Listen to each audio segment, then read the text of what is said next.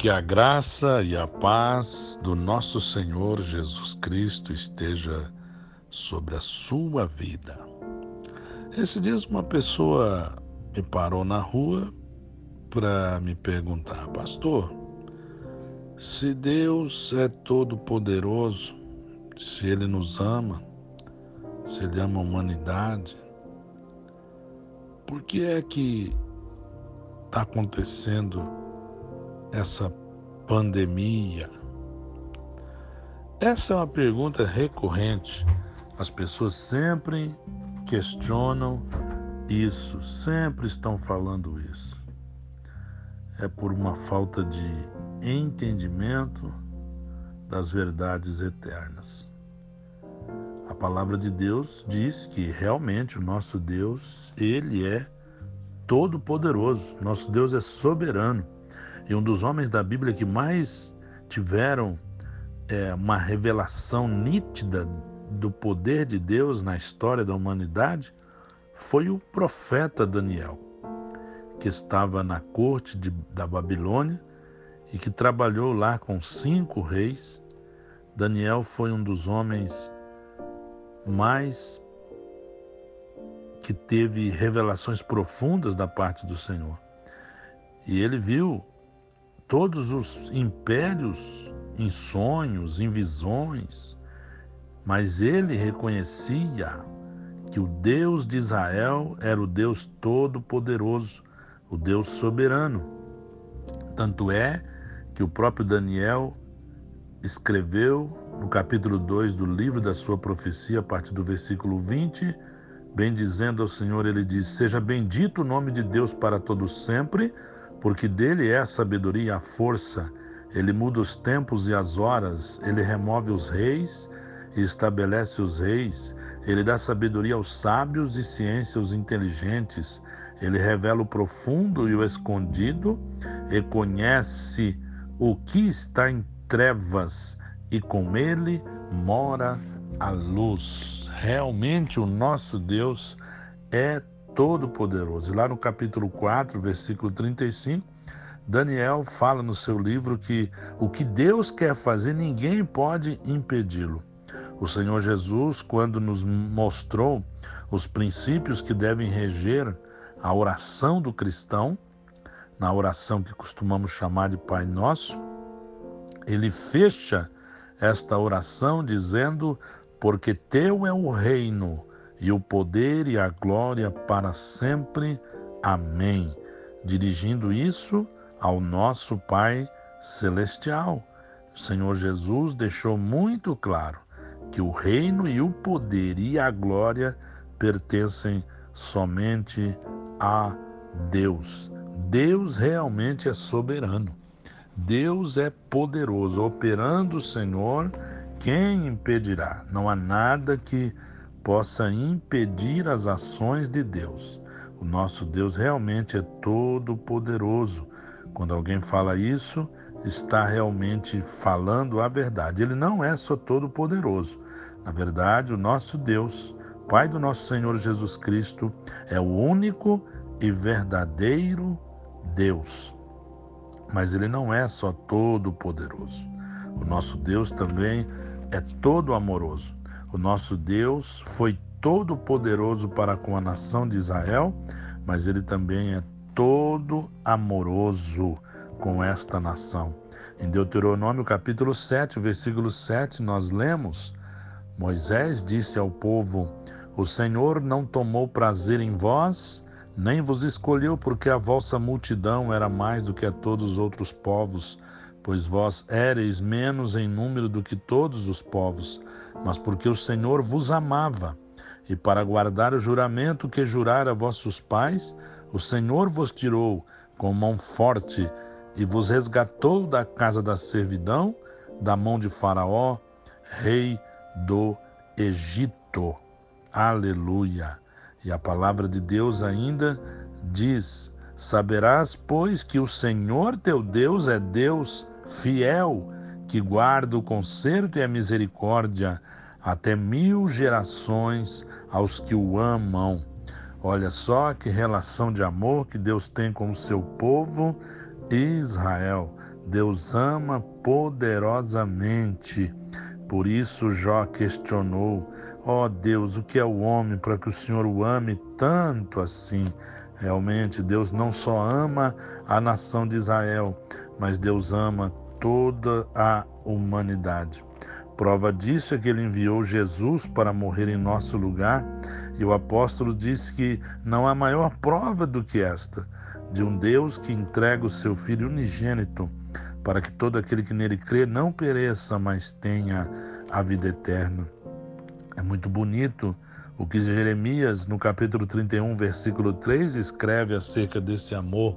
Ele diz que Deus amou Israel desde a eternidade e com laços eternos atraiu Israel a ele. Deus amarrou Israel a ele.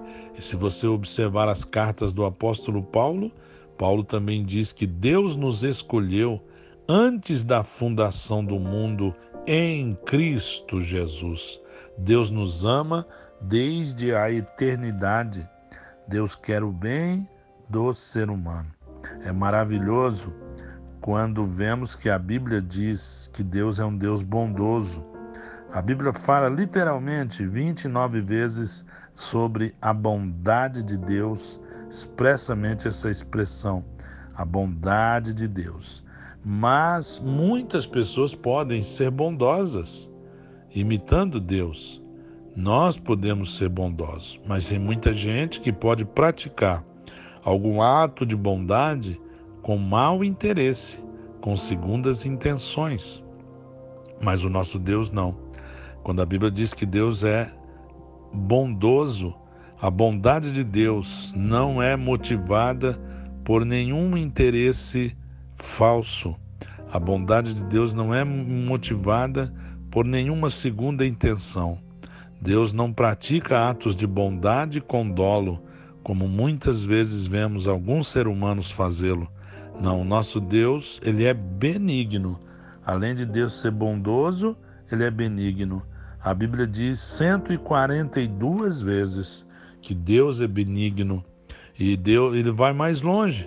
A palavra de Deus diz que a benignidade do Senhor é para sempre ela está sempre se renovando, ela nunca acaba, ela nunca se desgasta. Deus nunca vai se cansar de nós. Deus, além de ser todo-poderoso, ele é todo amoroso.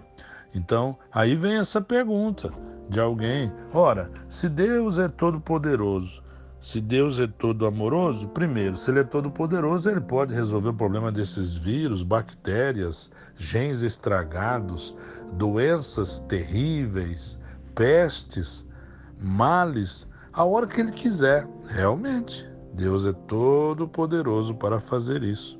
E se Deus nos ama profundamente, o que Deus está sentindo quando vê uma criancinha, um, um, uma pessoa com poucos anos de vida?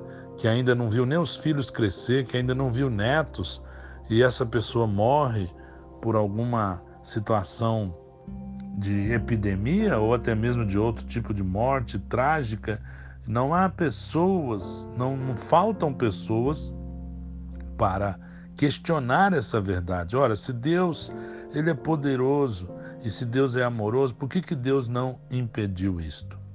Essa pergunta ela sempre existe.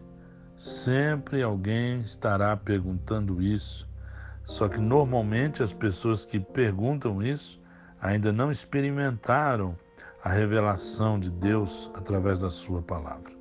Primeiro, nós vimos na primeira mensagem desta série que Deus, ele criou o homem para viver eternamente, para viver feliz, colocou-o num lugar maravilhoso que é chamado até de paraíso, o Éden, colocou lá nossos primeiros pais e avisou: Olha, eu estou criando vocês e eu os crio como seres livres, porque eu estou criando vocês à minha imagem à semelhança minha. Se eu sou livre, crio vocês também livres.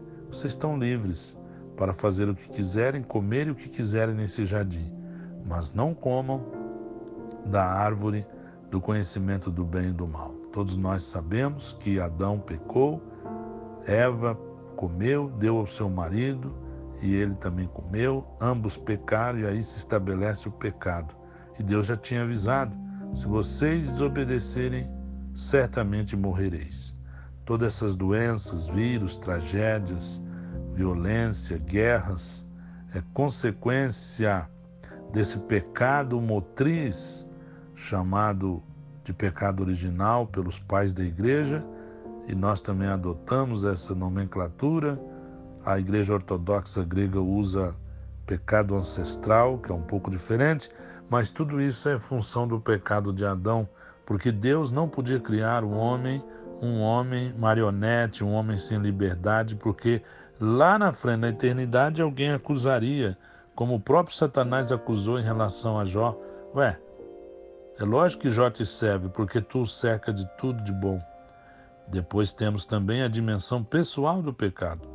Uma pessoa que não tem regras de higiene, uma pessoa desregrada, uma pessoa que come qualquer coisa, que não tem higiene suficiente, que não controla o seu sono, a sua alimentação, que ingere drogas, o que acontece? Ela faz escolhas, o pecado pessoal leva também muitas pessoas a adoecerem ou sofrerem outros tipos de situação. Temos também o pecado estrutural, uma sociedade que, por causa do lucro, faz mutações genéticas, usa agrotóxico, má distribui sua renda, não dá condições de sobrevivência adequada para populações pobres, não faz saneamento. Então nós observamos o que? Deus criou-nos livres. Agora, se o nosso pai Adão usou mal a liberdade, se nós como pessoas usamos mal a liberdade, se a sociedade que está inserida, que a sociedade que a gente construiu, ela produz injustiça, produz morte, produz o que não agrada a Deus, Deus não tem culpa disso. Nós é que produzimos isso tudo. Então, não há que se falar por que que está acontecendo, por que, que Deus está deixando isto, por que Deus não impede isto. Então, nós temos que saber que nós somos responsáveis pelas nossas ações. Por um homem entrou o pecado no mundo, mas eu também sou responsável pela minha ação pessoal. Eu escolho meus governantes ou nos países autoritários, essas autoridades produzem o chamado pecado estrutural que leva muitas pessoas à morte. Então, nós começamos a entender as coisas quando a gente vê isso. E quando acontece, hora ou outra, a gente vê alguém falar que Deus está punindo tal nação, que Deus está punindo o Brasil, que Deus está punindo. Olha, essa expressão não combina para Deus. A palavra punir ela vem de poena, do latim, que é dor. Punir seria tratar severamente, punir seria vingar-se, retalhar, lidar com aspereza ou severidade. Essa é a etimologia da palavra punir. Na verdade, o melhor que eu poderia dizer, se alguém está falando que Deus impede que essas epidemias aconteçam, então qual é o objetivo disso? Por que Deus não impede? Primeiro, Deus não impede porque criou-nos livres. E nós somos responsáveis por muita coisa. E Ele também não quer punir ninguém. Ainda que Deus esteja aplicando o juízo, como fez com os egípcios, aplicando o juízo em algum, algum povo, em alguma pessoa individualmente, na verdade esse juízo é a própria pessoa que motivou por causa das suas escolhas. O salário do pecado é sempre a morte. Deus avisou isso para Adão e a palavra de Deus diz isso para nós. O salário do pecado é a morte. Mas muitas vezes Deus, nós devemos entender que Deus não impede que certas coisas aconteçam, porque é estes fatos, eles têm um condão de corrigir os seres humanos. de chamar a atenção de certas sociedades. É diferente. Punir de corrigir. Corrigir, a palavra corrigir, ela vem de um radical da palavra que do latim que significa tornar casto, tornar puro, aplicar correção. É como um rio espraiado que chega um engenheiro, faz um suco nesse rio, afunda o rio, e aquele rio que era rasinho com 5 centímetros, 5 metros, agora ele aprofundado o seu leito, ele tem 50 metros, 10 de altura, e ele pode, com aquela força daquelas águas que antes indisciplinadas, espraiadas, que lambiam as margens daquele rio, agora ela pode produzir energia elétrica, porque ele foi corrigido. Foi infringido uma dor neste rio. Esse rio que era lago agora está estreito, mas está mais forte. É uma metáfora bem simples para expressar a correção. E quando Deus corrige, na palavra de Deus, diz que Deus o faz com moderação, por causa do próprio amor de Deus. Lá no ano 651 a.C., o profeta Jeremias escreveu uma mensagem muito interessante, dizendo que Deus deixou claro para Israel as consequências do pecado da apostasia desta nação. E Deus revelou o seu próprio futuro no plano de Deus para o homem e enfatizou o fato de que o destino de cada homem está determinado pelo Senhor, está determinado de como esse homem usa a liberdade. Se ele usa a liberdade em conformidade à vontade de Deus, ou ao plano divino, esse, esse plano divino, como é sempre bom para o ser humano, esse fim vai ser feliz. Mas se o homem faz mais escolhas, não tem como. Mas ainda assim, a palavra de Deus diz que quando Deus opera uma correção, ele faz com muita moderação. Diz Jeremias 4, 27, porque assim diz o Senhor toda esta terra será assolada. Deus, Deus, de algum modo, promoveu um assolamento da terra de Israel, como disse no ano 651 a.C., mais ou menos. Por quê? Porque Deus queria corrigir o seu povo da apostasia que viviam. A terra foi assolada, só que a Bíblia diz: porém eu não a consumirei. Deus diz: Olha, eu não vou assolar a ponto de varrer vocês do mapa. E lá no capítulo 5, versículo 27, Deus diz que mandará, mandará para eles a destruição das parreiras das uvas, mas não irá destruir tudo porque Deus é misericordioso e compassivo.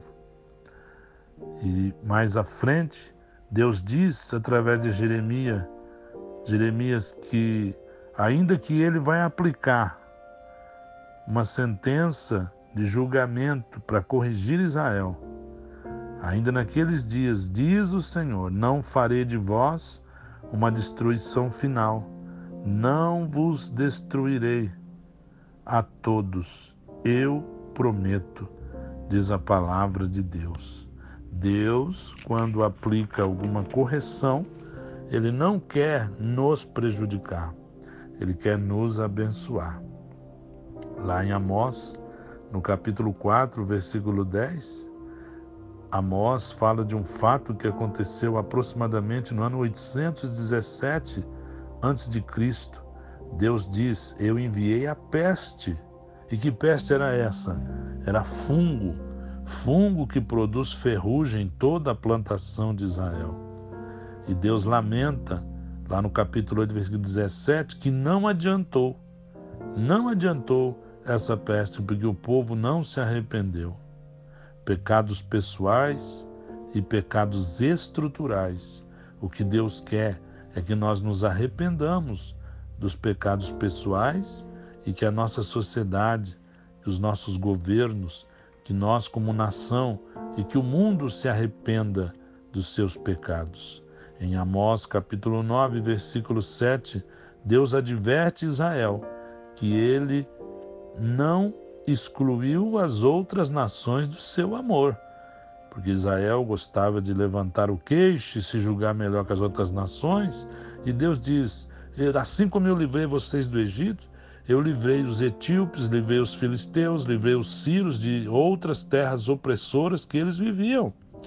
Assim como eu amo esse povo, eu também amo vocês. Assim que eu amo como amo vocês, amo esse povo. Vocês não são melhor do que eles. E aí Deus diz que as pestes que estavam sobrevindo sobre Israel não era para destruí-los.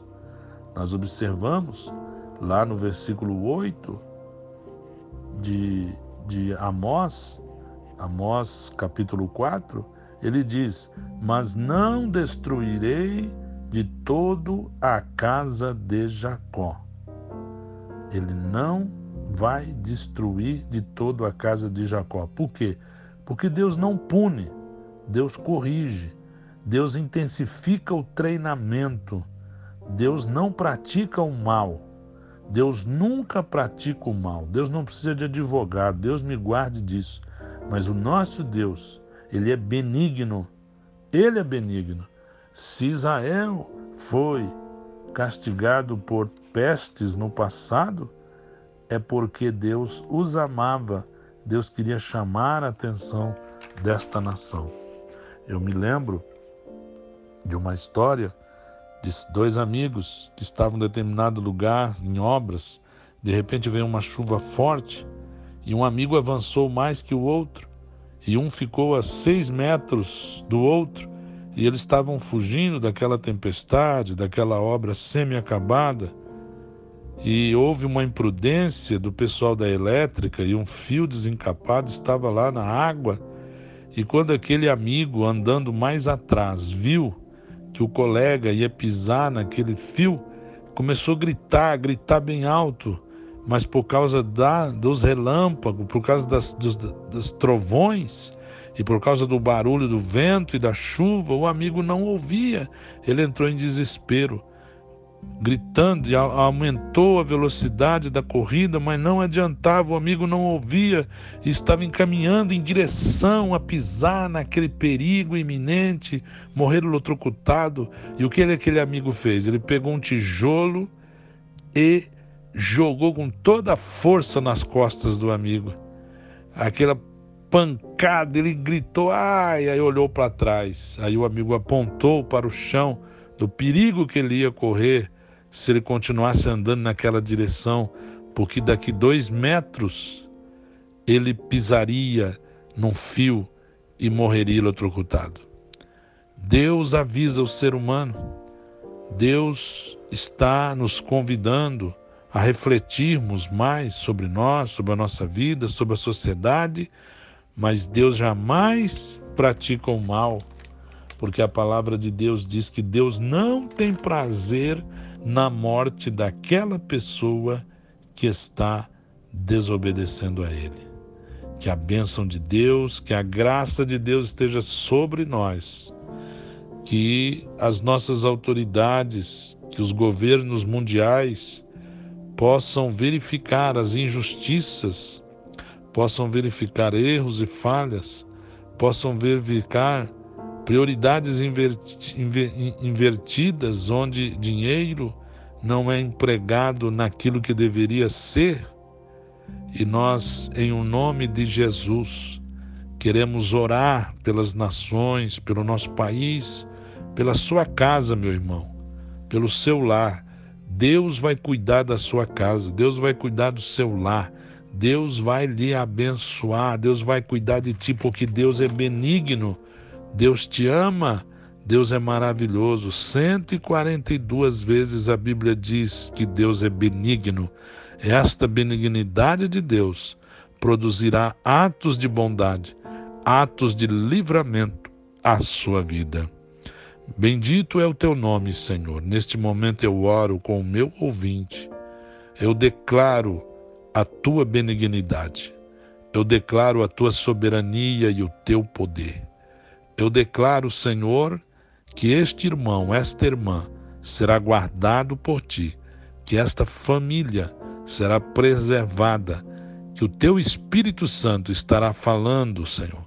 E se porventura alguma coisa o Senhor está nos advertindo, que nós venhamos a reconhecer que o Senhor faz isso por amor a nós. O Senhor não quer punir-nos como o homem muitas vezes faz. O Senhor não é exagerado. O Senhor não se vinga de nós. O Senhor não, se, não nos retalha. O Senhor não nos trata com aspereza e com severidade extrema. O Senhor é justo. O Senhor é benigno e misericordioso. Por isso, eu clamo em favor da nossa cidade, da região metropolitana onde vivemos, do nosso estado, do nosso país Ó Deus, clamamos pelo mundo, especialmente pelos mais pobres, mais carentes. Momento de angústia e medo. Tira todo medo. Tira, Senhor, toda, toda preocupação exagerada. Eu ministro sobre aquele que me ouve a tua bênção, a tua graça, o teu poder e a tua benignidade em nome de Jesus. Amém.